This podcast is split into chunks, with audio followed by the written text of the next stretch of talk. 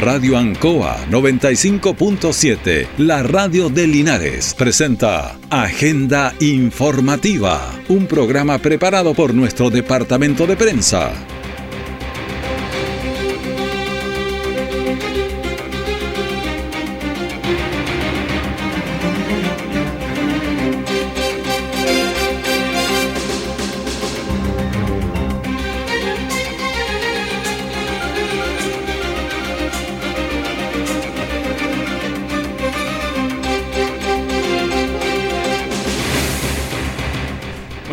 Bienvenidos a la Agenda Informativa de la Radio Ancoa, edición de este día martes 11 de abril de 2023.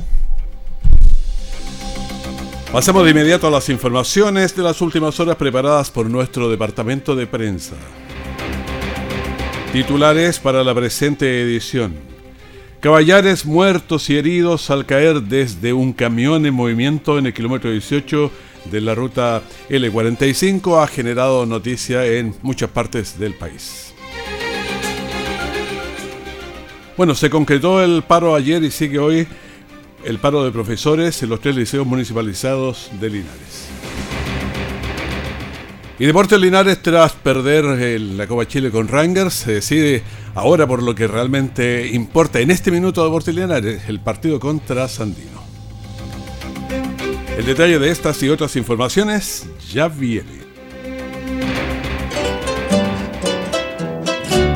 Justo al mediodía, Radio Ancoa presenta Luzagro, del campo al corazón de Linares. Programa auspiciado por la cooperativa Luzagro, 65 años en el desarrollo del Maule Sur, lunes a viernes desde las 12 horas. Siempre en el lugar donde se produce la noticia están los equipos de prensa para que usted se informe primero. Agenda informativa.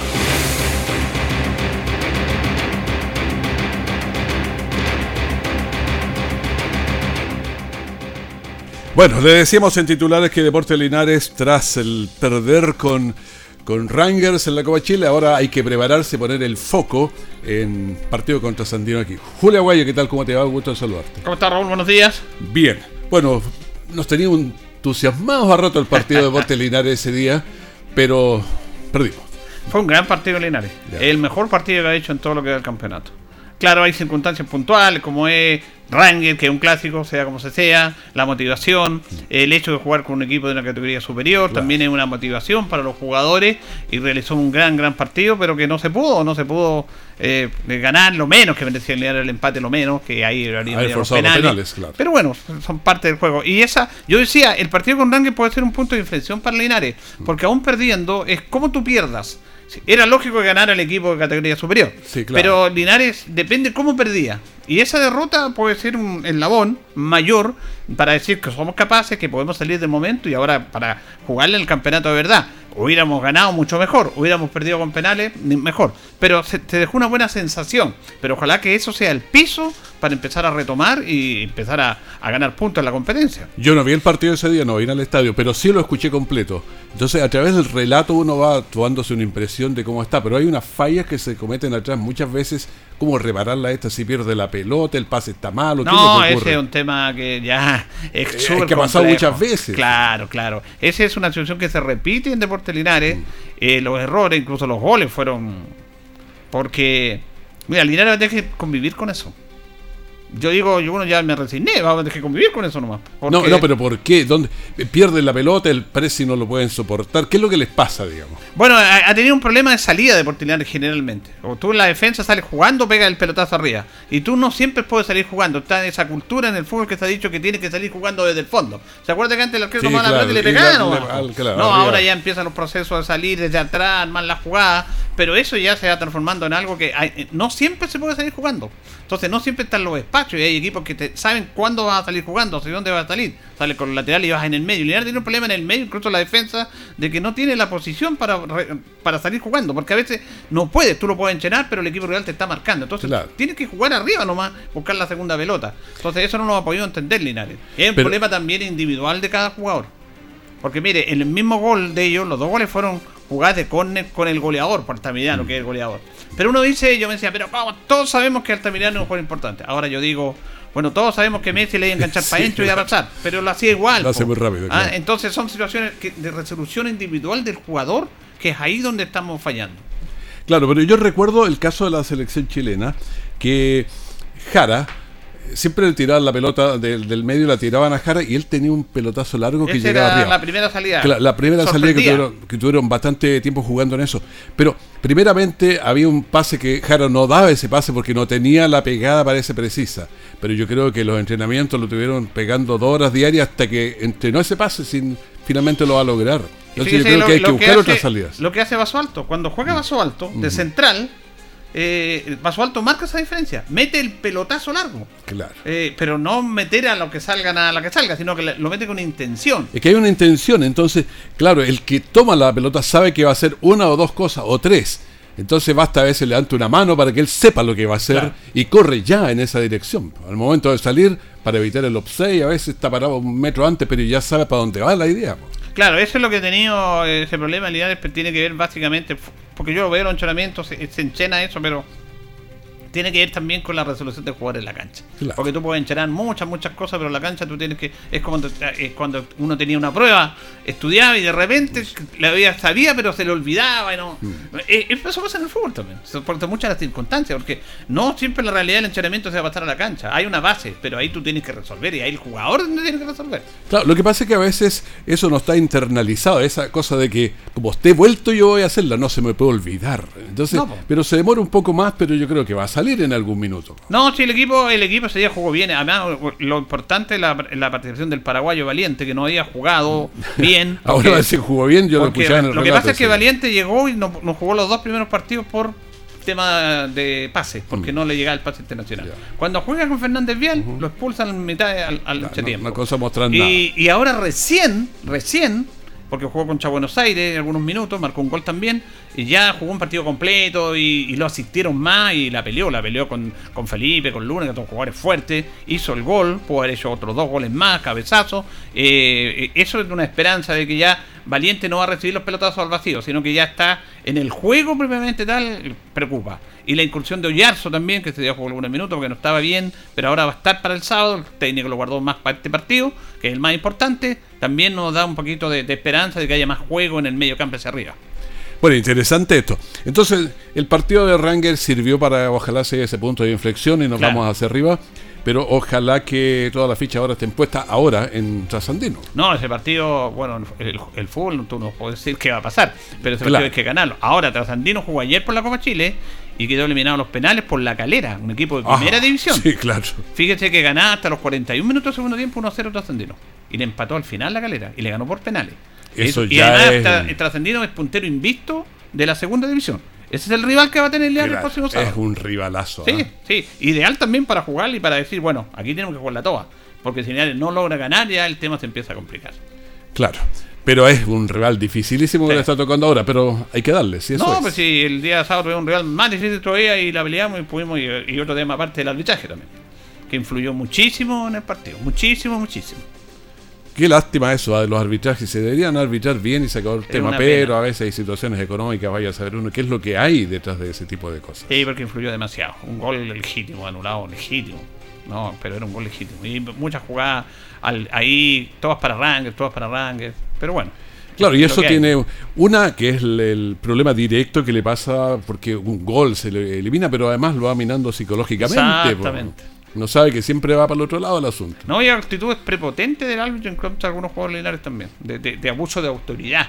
En una a Valiente lo sacó de la mitad, Valiente le reclamó una jugada y Valiente iba retrocediendo del área Ranga hasta el medio campo y todo ese trayecto el árbitro lo siguió y le fue hablando, hablando, hablando. Lo amenazaba, y lo iba amenazando.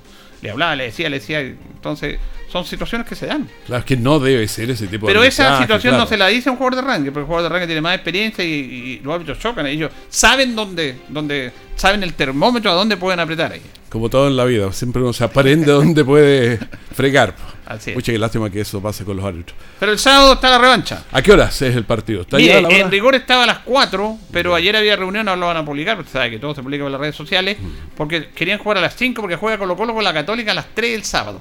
Entonces la Ah, dirigencia quiere sí. hacer retrasar una hora el partido para que la gente vea el partido de Colo Colo un poco y porque hay que pensar igual. porque No, sí, es cierto, eh, Colo-Colo y no Católica puede- son dos equipos grandes, Claro, y la gente lo ve por- y terminando el partido, depende de cómo se van al estadio. Así que lo más seguro que va a ser a las 5 de la tarde, pero eso se confirma en el día de hoy. Bueno, ojalá que sea ahí para que vaya más gente al estadio. Bueno, esperamos entonces mucho ánimo para este día sábado. Así es, ojalá, pues. Ojalá que eh, una buena asistencia también, Raúl. Claro. 2.500 controladas, 12 2.500. millones y tanto en recaudación, que es bueno también. O sea, ahora hay que tener 2.500 de nuevo o un poquito Sí, más, ojalá. Ojalá, Ojalá. viene el puntero invisto, así que yo creo que va a haber mucho público también. Sí, también. Muchas gracias. Raúl. Gracias. No olvides que votar es obligatorio. Solo podrás sufragar presentando tu cédula de identidad o pasaporte, los que incluso pueden estar vencidos hasta 12 meses antes de la elección y no será válida la licencia de conducir u otros documentos. Infórmate sobre las candidaturas en cervel.cl, llamando al 600-6166 o en nuestras redes sociales verificadas. A partir del 15 de abril podrás conocer tu mesa y local de votación. Elección Consejo Constitucional 2023. Ahora votamos todas y todos. Servicio Electoral de Chile, CERVEL. Nuestra central de prensa está presentando Agenda Informativa en el 95.7 de Radio Ancoa. Son las 9 de la mañana con 11 minutos y 43 eh, segundos. Y vamos a más informaciones. Conmoción en el sector El Peñasco, eh, el kilómetro 18 a 18,5 en ese sector, en la ruta L45, porque desde un camión en movimiento que se desplazaba a alta velocidad, según lo- los testigos, se cayeron una docena de caballares. De ellos varios quedaron heridos, otros murieron. Así que se está haciendo las investigaciones. SAG y el municipio de Linares eh, están trabajando en la identidad de los dueños, del dueño, los dueños, no sabemos, pueden ser varios. Y la policía también está investigando al chofer del camión. Bueno, eh, es raro porque dejó los, los vehículos. Algo raro había ahí porque no volvió. Entonces puede ser abigeato, pero se está investigando todo eso. Obviamente hay indignación, molestia, porque, a ver, los hechos. Este domingo, cerca de las 10 de la noche, 9 y media, 10 de la noche, vecinos empezaron a llamar por teléfono a nuestra, aquí a la, la radio para alertar que a la altura del kilómetro 18 del camino al Peñasco, desde un camión que se desplazaba a alta velocidad por la ruta, se habían caído a la vía pública varios caballares, añadiendo que unos ya estaban muertos, otros estaban heridos. Escuchemos lo que nos decían telefónicamente, parte de, de ello por lo menos. Sé que pasó un camión rajado y iba con las puertas abiertas y se le caían cayendo los caballos. Ni dio ni cuenta si el camión ni, si- el, el camión ni siquiera ha regresado. Y aún no llega ninguna patrulla. Así es. Eh, pasó rajado, estábamos afuera, estábamos y grita algo, se cayó del camión. Y salimos a hablar, eh, pill- pillaron un caballo, reventado la cabeza, más allá habían otro, volvieron para atrás y había otro muerto y ahora no sé qué están sacando, que yo a mí me da mucha pena ir a ver. Bueno, parte de los, llamados que nos hicieron, tenemos varios llamados en ese horario, donde nos dicen que se cayó un camión, se o sea, un caballo del camión, se cayó otro, unos muertos, otros heridos, entonces era un, un drama para los vecinos que nos estaban eh, avisando. Los residentes en ese primer término nos enviaron fotos incluso y después eh, fuimos allá y conversábamos con ellos. A ver, escuchemos a vecinos de- del sector que nos dijeron lo siguiente. porque salimos a dejar los niños en la mañana al colegio y el tío del furgón lo avisó que habían dos, dijo dos y uno allá. Pero después fuimos a ver y ahí habían cuatro y está el vivo. Y dice, yo hice parar un auto porque como acá no agarra la señal para que llamaran a carabineros y le paró una niña en auto y dijo que se habían caído de un camión. Comenzamos a ver alto movimiento en la carretera y víamos muchas luces, pensábamos que era alguna delincuencia que andaba. Y comenzamos a llamar a los vecinos y los vecinos nos dijeron que sido un accidente de, de- de animales, de bestias. Lo que pasa es que dicen que se abrió un, un camión que traía bestias y se le abrió la puerta. Bueno, los caballos, aunque con vigilancia de carabineros de vara gruesa, estuvieron muchas horas en la vía pública, causando la inquietud de toda la comunidad del sector, que había estos caballos que estaban botados ahí en las orillas del camino. Escuchemos a Eduardo Peñailillo, que es veterinario del SAC aquí en Linares. y una vez que tomó el procedimiento carabinero le pidió mm, apoyo al funcionario nuestro que está en la barrera Chigüeno, principalmente para verificar si estos caballos contaban con algún dispositivo de identificación que nosotros le exigimos a los caballos que suben a cordillera.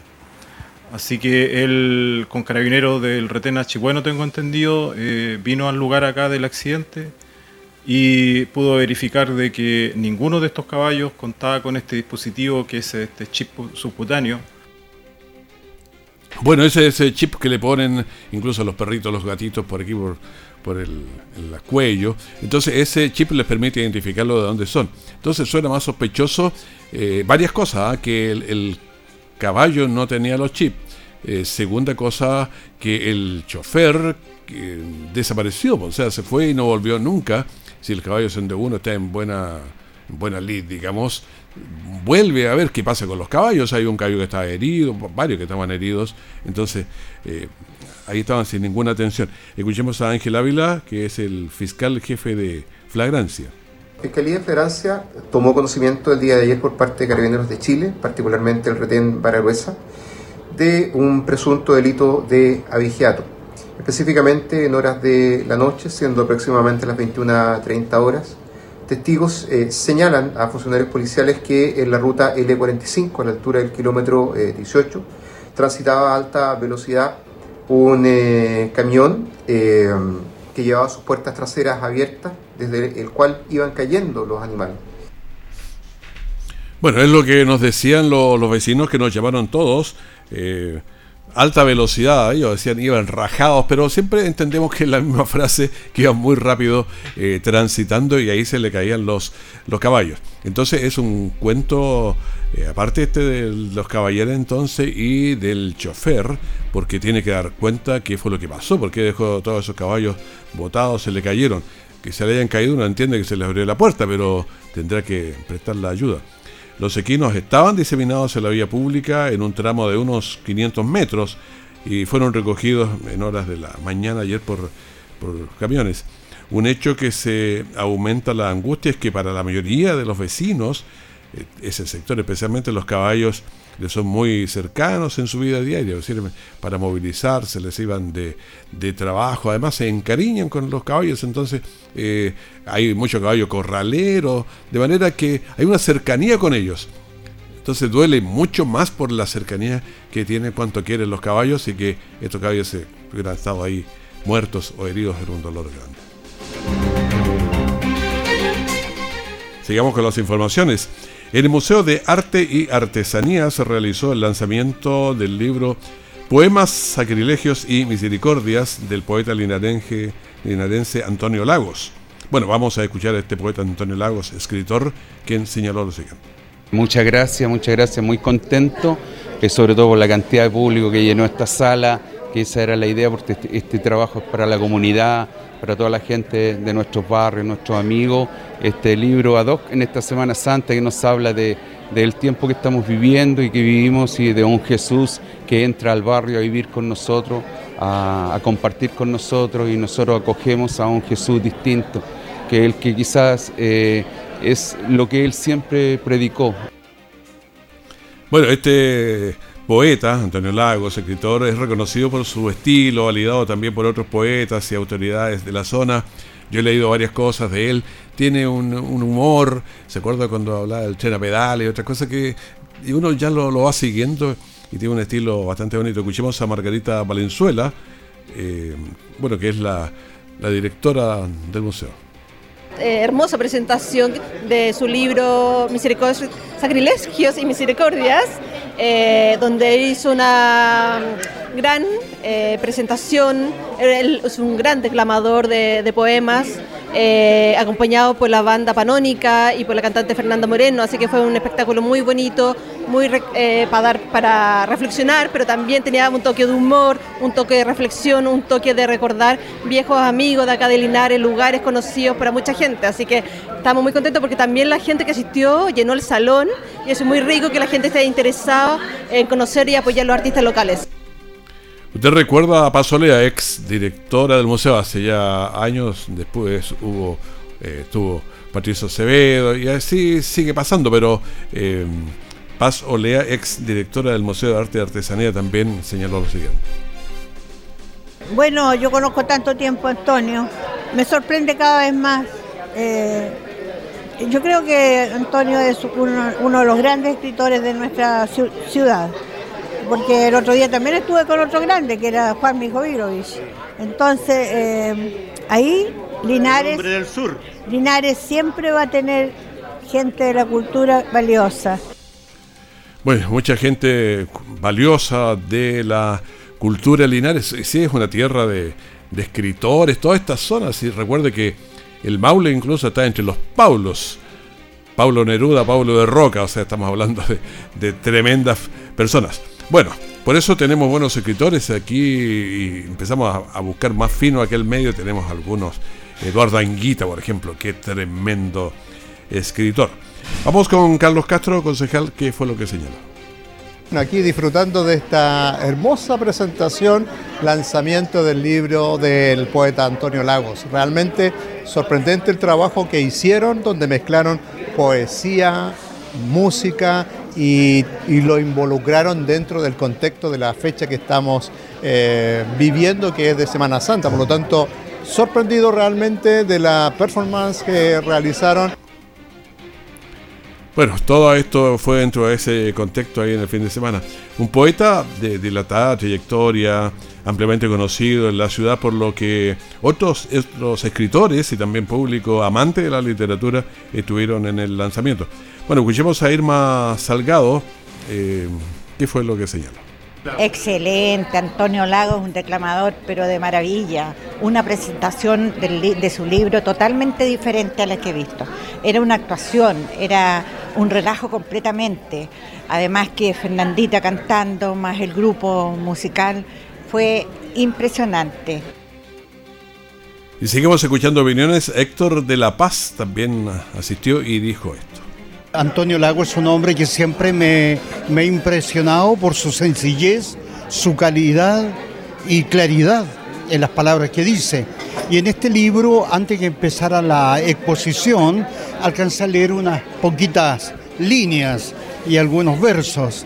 Y me parece súper atingente como Antonio, con gran maestría en las letras, eh, nos trae a un Cristo eh, activo, vivo, tremendamente vital. Y recuerda usted a don Carlos Villalobos, ¿cierto? Exalcalde, exdiputado. Bueno, eh, también estaba ahí escritor también, pues ha escrito un par de libros ahí buenos. Escuchemos. Un gran poeta, escritor, compositor, eh, tiene muy buena pluma, así que todo lo que dijo era muy bueno, importante. Ojalá que lo compren el libro varias personas Ojalá que lo compren 10 mil pesos, tengo entendido que vale el libro, también lo quiero, así que es interesante eh, leerlo. Y ella es profesora de lenguaje y comunicación, eh, eh, Nancy Tapia, asistente también en ese momento, y dijo lo siguiente. Interesante la modalidad de narrar eh, líricamente, me llama la atención. Ya en la tendencia, una tendencia bastante hermosa, ya poder hacer prosa lírica de una historia haciendo una bella analogía, me encantó, me encantó. Yo creo que es un punto de vista destacable, interesante. Bueno, ahí teníamos varias opiniones. Bueno, la fecunda pluma. Mueve entre el sacrilegio y la por días. Esas que son nuevas cada mañana. Bueno, ya está siendo leído por varios de la comunidad de Linares. Realizar una quema controlada de residuos agrícolas y forestales, recuerda que están reguladas legalmente, así que da aviso a CONAF en las oficinas habilitadas, donde te indicarán fecha, horarios y condiciones técnicas para realizar la actividad. Busca alternativas más sustentables y seguras para deshacerte de residuos agrícolas. Siempre debes tomar las medidas para mantener la quema bajo control, porque prevenir un incendio forestal es más fácil que combatirlo. Conoce más en conaf.cl y si ves una emergencia, llama al 130. CONAF, Gobierno de Chile. Todo el acontecer noticioso del día llega a sus hogares con la veracidad y profesionalismo de nuestro departamento de prensa. Agenda informativa. Estamos en la agenda informativa de la Radio Ancoa, ya son las 9 de la mañana con 25 minutos y estamos avanzando poquito a poquito y metiéndonos en el otoño. Hay 16 grados de temperatura, está soleado, vamos a llegar a los 26, es el pronóstico del día de hoy. Tenemos una humedad actual de 66%, el viento sopla a 5 kilómetros por hora y la presión está en 1014.2 milibares. Hasta el martes 30 de mayo podrán postular al Fondo Social que está destinado a organizaciones públicas como privadas que tengan personalidad jurídica vigente y que no persigan fines de lucro. Un nuevo llamado realizó el Departamento Social de la Municipalidad de Longaví a todas aquellas instituciones sociales que deseen postular al Fondo Presidente de la República, ya sean públicas o privadas, y que a través de proyectos se pueden adjudicar montos para financiar iniciativas de participación ciudadana, eh, fomento productivo, eh, proyectos de equipamientos comunitarios, proyectos de implementación de infraestructura social y comunitaria. El director de Desarrollo Comunitario de Longaví, Richard Elgueta, señaló que efectivamente, por instrucciones del alcalde de la comuna, hemos dispuesto un profesional para asesorar a todas aquellas personas e instituciones de la comuna que deseen postular a este fondo que tiene un objetivo de potenciar la participación ciudadana, fomentar proyectos que vayan en beneficio de los territorios y también de la infraestructura. Es interesante este proyecto de lo que señala ahí en Longaví, porque hay una persona en el municipio que está capacitada para guiar eh, las preguntas, a veces eh, los objetivos, en algunas cosas se necesita preguntar y ahí tienen una mm, persona encargada de eso, por eso nos damos cuenta también. Bueno, los proyectos de equipamiento comunitario, los montos van de los 300 mil pesos hasta el millón de pesos. Los proyectos de implementación que van desde los 300 mil pesos y también tiene un tope máximo de 700 mil pesos. Los de infraestructura social y comunitaria, el monto mínimo a postular es de 2 millones de pesos con un máximo de 40 millones de pesos. Para proyectos de obras nuevas en espacios públicos van entre los 2 millones de pesos con un máximo de 30 millones de pesos para proyectos de mejoramiento, de reparación o ampliación de sedes vecinales, los montos de postulación van desde los 2 millones con un máximo de 15 millones. Finalmente, las instituciones sociales que deseen mejorar el sistema de APR ya existentes también podrán postular y van desde los 2 millones de pesos hasta los 15 millones de pesos. Bueno, aclaramos que esto es para todas las comunas. Solo que estábamos destacando eh, Longaví porque ellos tienen una persona que está asesorando desde la municipalidad a todas las instituciones. Así que, pero usted puede postular cualquiera sea entonces los eh, en la comuna que resida. Estamos entregando agenda informativa aquí en la Radio Ancoy. Vamos a mirar qué pasa con el COVID porque nos ha ido un poco mejor parece. Tuvimos 514 personas el día de ayer, lo que es eh, bajo según el informe que entregaron ayer, y el total de activos en el país alcanza a 1882. Por eso digo que es bueno también la positividad de PCR se ha bajado 6.07 en la semana y ayer una positividad de 4.25. Cuando estamos entrando el invierno y nos vamos hacinando y juntando y cerrando puertas y ventanas, es mejor llegar con poca gente. Sí hay que seguir bajando los fallecidos. 17 fue el número de personas fallecidas ayer y eso nos eleva la cifra a 61.159. Este número también deberíamos bajarlo un poquito, que son los pacientes en las UCI. Hay 70 y porque de ahí salen los fallecidos después, o gran parte por lo menos. Y después tenemos pacientes conectados a ventilación mecánica invasiva, peor todavía, tenemos 51. Estos dos números, cuando los bajemos más, va a ser mejor. Claro, antes tenemos 100, pero 120, 130, hace poco, pero ahora tenemos 70. Vamos bajando, hace que tenemos que seguir en esa misma condición. Con esto nos despedimos. Muchas gracias por haber estado en Agenda Informativa, primer bloque de la gran mañana de Ancoa. Manténganse con nosotros en sintonía. Tenemos luego una entrevista bien interesante sobre temas emocionales con alguien que sabe mucho a nivel nacional de este tema y tenemos comprometida esa entrevista. Y también en cualquier momento la información de último minuto. Que esté muy bien, muchas gracias. Radio Ancoa 95.7, la radio de Linares, presentó Agenda Informativa, todo el acontecer noticioso del momento preparado por nuestro departamento de prensa. Radio Ancoa, por la necesidad de estar bien informado.